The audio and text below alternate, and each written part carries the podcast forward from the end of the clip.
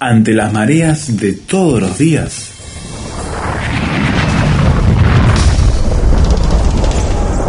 Llegamos a tierra firme.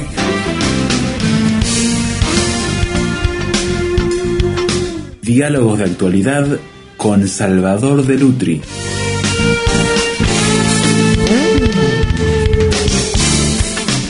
En esta era posmoderna, que hablemos de ideologías con Salvador de Lutri parece un poco fuera de lugar, porque todo el mundo dice que estamos ante la, el fin de las ideologías, o que se están cayendo todas las ideologías, o que nadie tiene una ideología y que se vive simplemente al momento sin esa concepción, cosmovisión del mundo.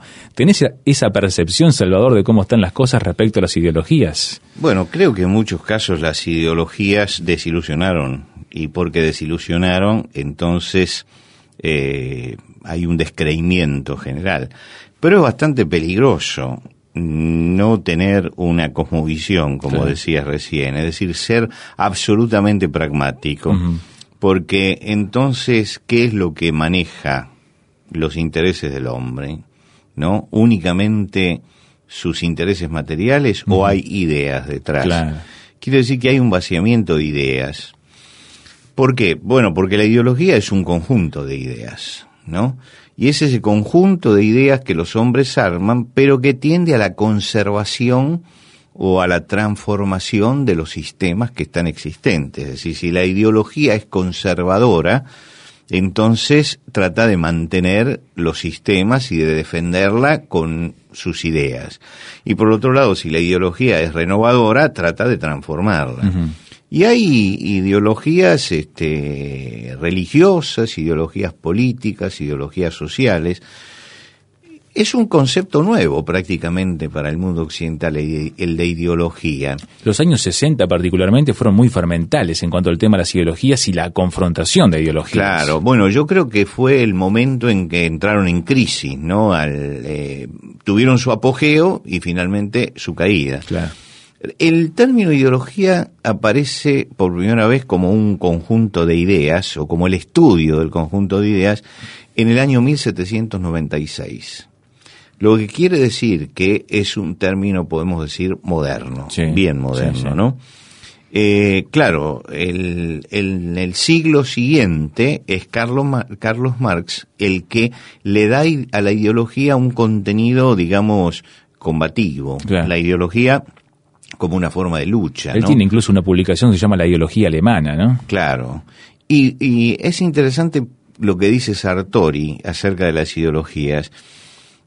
Él dice que ideología indica la parte política de un sistema de creencias, lleva a la vez, y esto es lo más interesante, una carga de verdad, que es el elemento cognoscitivo, ¿no? y una carga de pasión. Mira. El elemento dinámico, ¿no? Así que hay varias cosas que se conjugan. Mm. Y por supuesto que esto se contrapone a todo lo que sea pragmatismo, ¿no? Eh, eh, ahora, me gusta la definición que da Sartori porque él dice, tiene un elemento cognitivo, ¿no es cierto? Eh, que es lo que él llama la carga de verdad, es el conocimiento. Pero para que sea realmente una ideología necesita detrás una pasión, gente comprometida. Alguien que lo mueva. Que es justamente lo que hizo Karl Marx con el asunto de las ideologías en el siglo XIX, ¿no es cierto? Las cargó de pasión. Las cargó de pasión. Entonces, eh, la ideología era un conjunto de ideas para él cuya relación con la realidad eh, es, es menos importante que su objetivo, hmm. ¿no? Eh, es decir, por eso muchas veces la ideología, la palabra ideología toma un contenido peyorativo. Sí. Es decir, hay gente que la utiliza para descalificar, ¿no? En lo que es ideología. Pero yo creo que en el uso común eh, hablamos de ideología cuando una idea determinada eh, es ampliamente compartida por un sector, que consciente o inconscientemente ese grupo sostiene esa creencia y en alguna forma siente que eso es su identidad y quiere eh, em, imponerla, sí, implementarlas dentro de la realidad.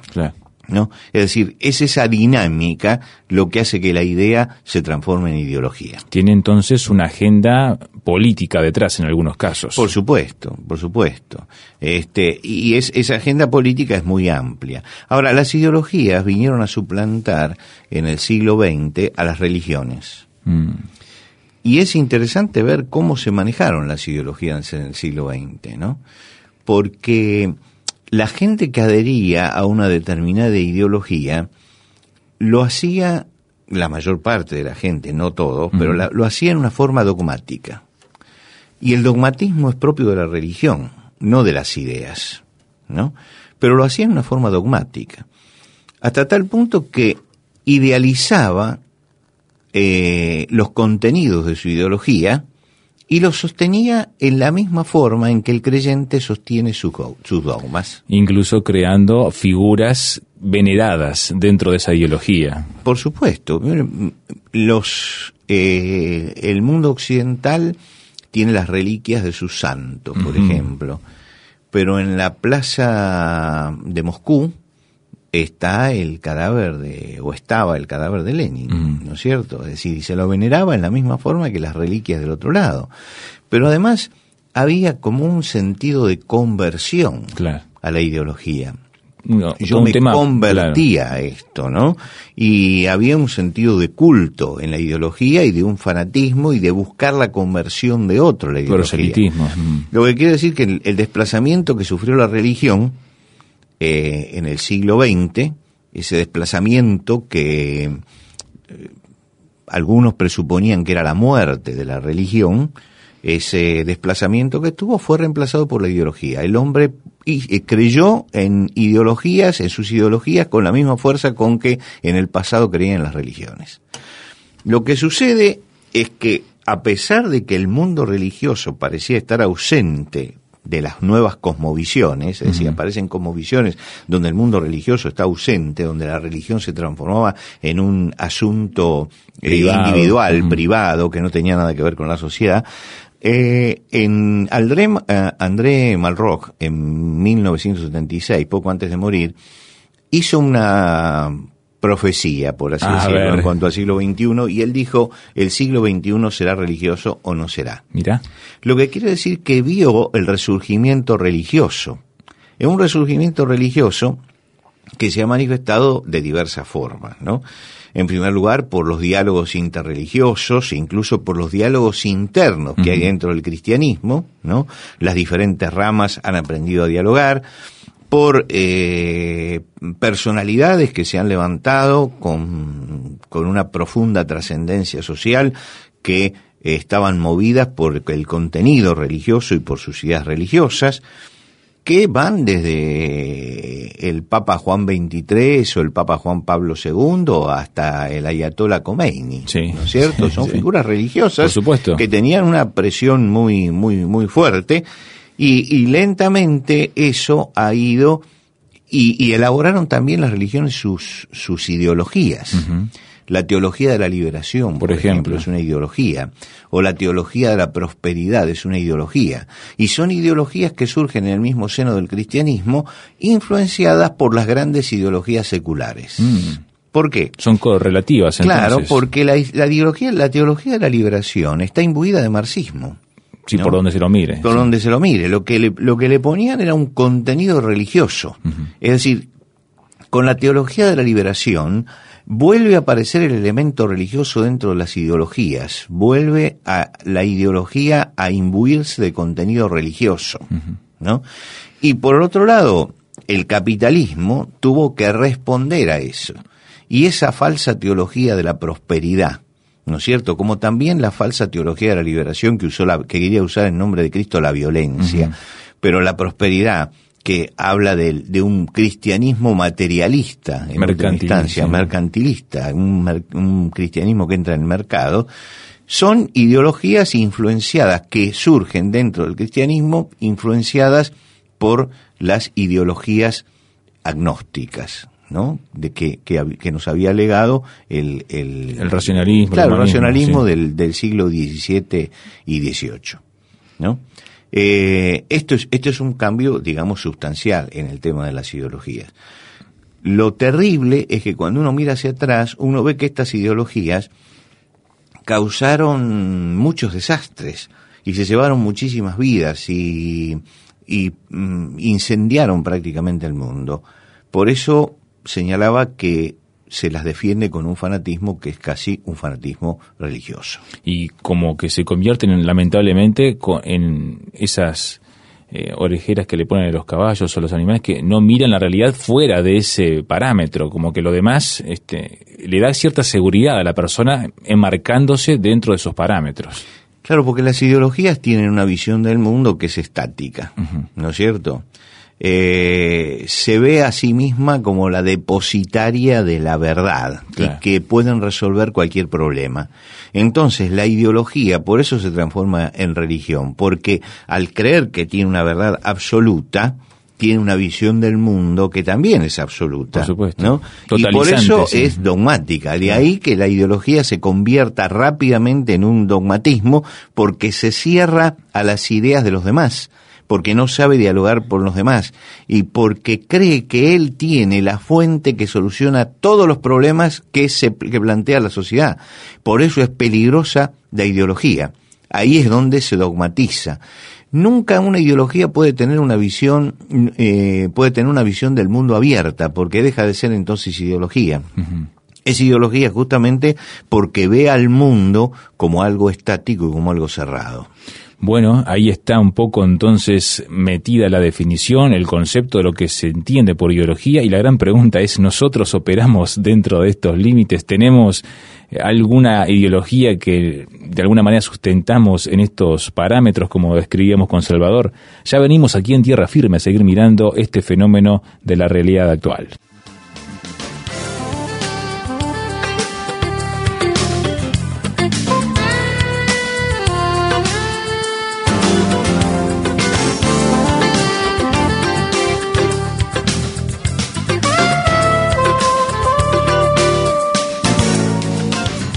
Tierra Firme en Internet. Descubra nuestro sitio materiales, datos, la transcripción de estos comentarios, frases sobre este tema que le ayudarán a desarrollar una posición con bases sólidas. Visítenos en www.tierrafirmertm.org www.tierrafirmertm.org Tierra Firme es una producción de Radio Transmundial.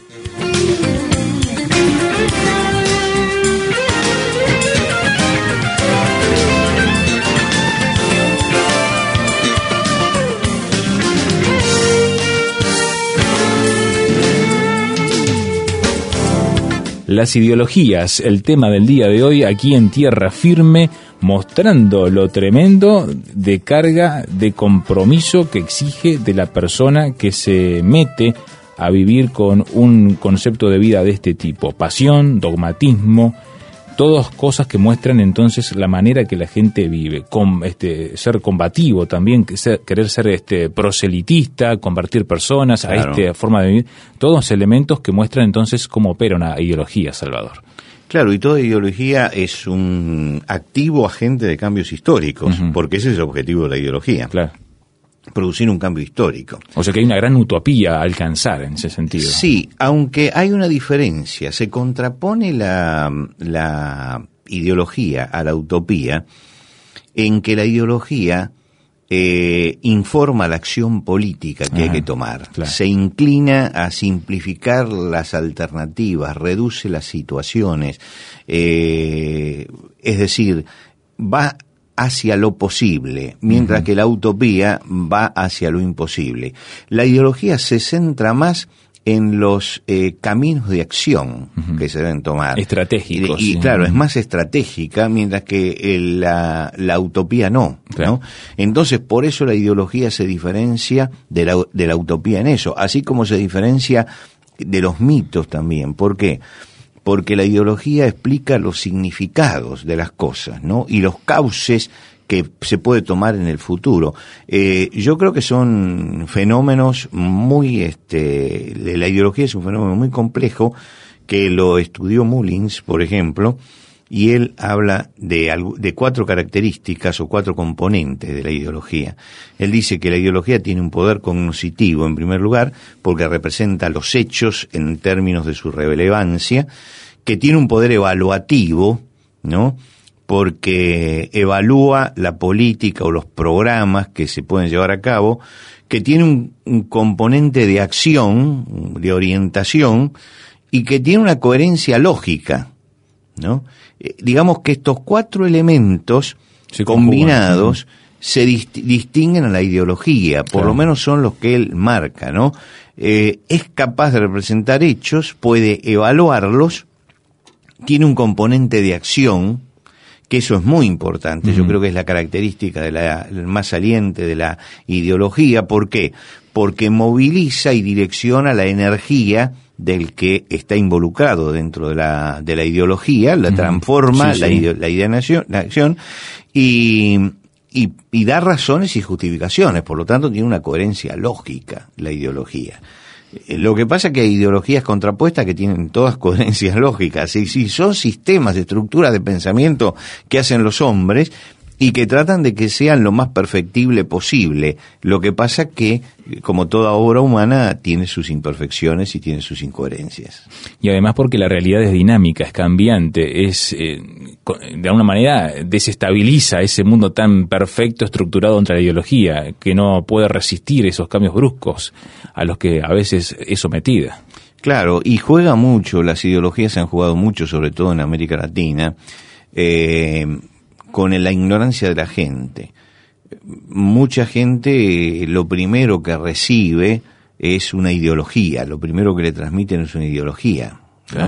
Gente muy este, primaria eh, y de, de pronto van agitadores sociales que le plantean ese sistema coherente de ideas y es lo único que conocen y se entregan a eso y se entregan con pasión como si fuera una tabla de salvación y a veces no tienen la capacidad evaluativa de ver que cuáles son las fallas de la ideología y cuáles son las otras propuestas. No solamente allí, se dio yo estaba en la Universidad de Buenos Aires en la década del 60 y, del, y principios del 70, viendo realmente cómo los ideólogos y, y, los activistas movilizaban a jóvenes universitarios y los involucraban en la violencia también. y los llevaban a la muerte finalmente, eh, a través de concepciones ideológicas y de prédicas ideológicas muy aparentemente muy convincentes, pero que eh, en última instancia eh, no eran más que una forma de ver la realidad y no todas las formas de ver la realidad. Y lo fanatizaban en tal forma que el enemigo era el que pensaba distinto, porque tenía una ideología distinta, y a ese enemigo había que eliminarlo, ¿no? Para que triunfara la ideología que yo tengo. Por eso las ideologías se transformaron en fanatismos y, y las guerras ideológicas fueron casi guerras religiosas, ¿no es cierto? Que dividieron al mundo y que se disputaban el tener cada una la verdad. Ahora, en este momento hay como un vaciamiento de eso, ¿no? Como si, bueno, ahora hemos llegado al pragmatismo. Y el pragmatismo es me acomodo a la situación que me plantean, es exactamente lo contrario de la ideología. La ideología parte de una idea y trata de implementar esa idea en la, en la realidad. El pragmatismo más bien eh, interacciona con la realidad, nada más que eso, ¿no? Me voy acomodando a las situaciones.